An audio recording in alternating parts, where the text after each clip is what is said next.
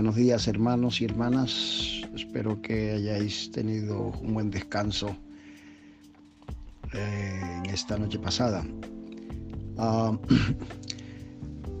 otra meditación que quería compartir con todos vosotros y permitidme que insista en el principio espiritual de que en Jesucristo están todos los tesoros de la sabiduría que hemos estado meditando últimamente. Por cierto, ayer me colé y dije que este versículo estaba en Gálatas. No, acordaos que es en Colosenses capítulo 2, versículos 2 y 3. Mirad, el nuevo nacimiento, bueno, tiene la virtud de que hizo posible que Jesucristo haya hecho de nosotros su templo, su morada. Uh, él habita en nuestro corazón, lo hemos recibido como Salvador y Señor. Eh, mire, antes de, que, antes de que esta gracia tan potente tuviera lugar por medio de Jesucristo y de ahí al nuevo pacto en la sangre, el nuevo pacto por medio de la muerte, resurrección y envío del Espíritu Santo. Mire, antes de que esta gracia tan potente tomara lugar por medio de Jesucristo en nosotros, Podemos entender, por ejemplo, por qué Job decía, ¿quién me diera el saber dónde hallar a Dios? Yo iría hasta su silla y expondría mi causa delante de él. Esto lo podemos leer en Job 23, capítulo 3.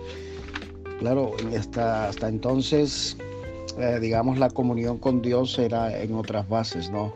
Viene Jesucristo y, bueno, trae el el, Evangelio de la Gracia y para poder hacer de nosotros, ¿no? Como le dijo a la mujer samaritana, ¿verdad? Ni aquí ni allá, sino este, en espíritu y en verdad.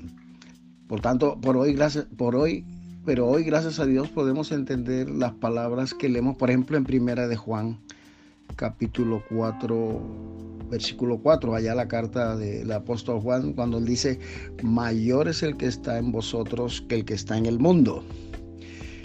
Ah, y aquí tengo que mencionar que da la impresión de que, bueno, este virus está en el mundo y amén se añade, se añade, bueno, que también el enemigo de nuestras almas quiere infundir otro enemigo, es decir, otra, otra amenaza que es el temor y el miedo.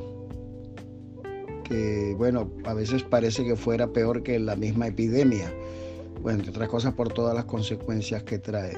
Pero bueno, los, los, los que hemos recibido a Cristo y que está en nuestro corazón, de verdad es que es una, es una, es, un, es una gracia, es un privilegio, es una bendición que no tiene precio.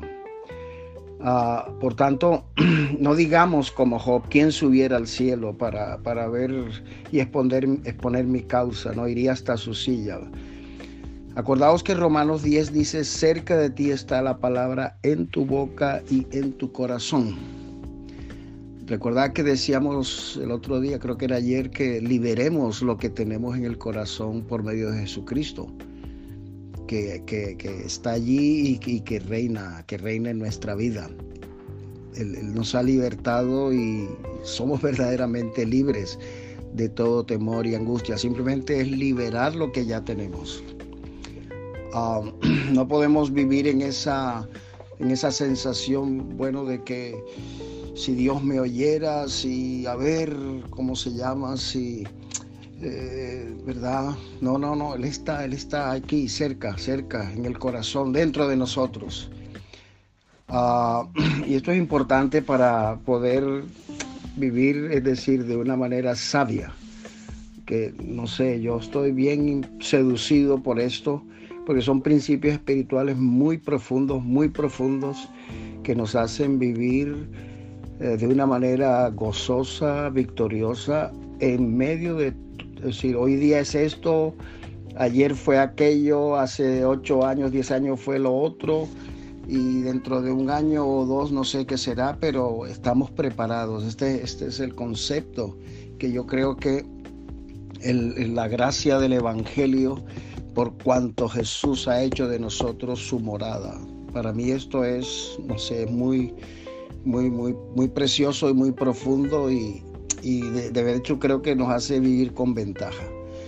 Así que les comparto esto y no olvidemos seguir orando por todos nuestros hermanos, los enfermos, los que trabajan en situación de riesgo y están expuestos por sus labores, eh, muchos, algunos de ellos con personas mayores que son los más delicados.